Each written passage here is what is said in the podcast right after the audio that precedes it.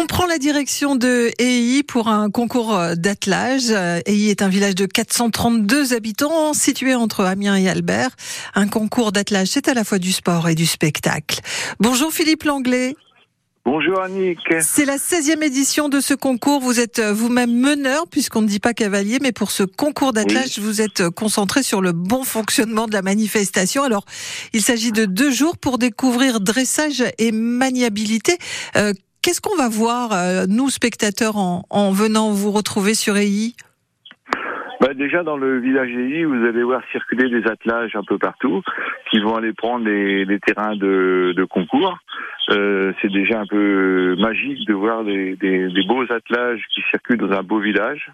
Et puis, euh, on va voir aussi sur le plan sportif attelages qui vont faire des, leurs épreuves, des épreuves qui vont compter pour le championnat de France, la qualification au championnat de France qui aura lieu au mois d'octobre à Saint-Lô. Donc c'est quand même une, une épreuve qui est renommée, qui est attendue par beaucoup de meneurs.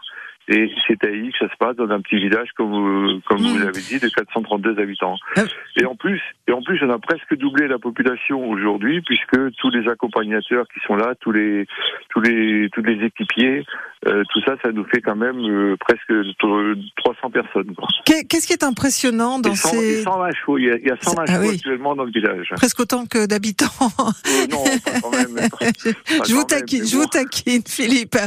Euh, Qu'est-ce qui est impressionnant dans le dans la maniabilité?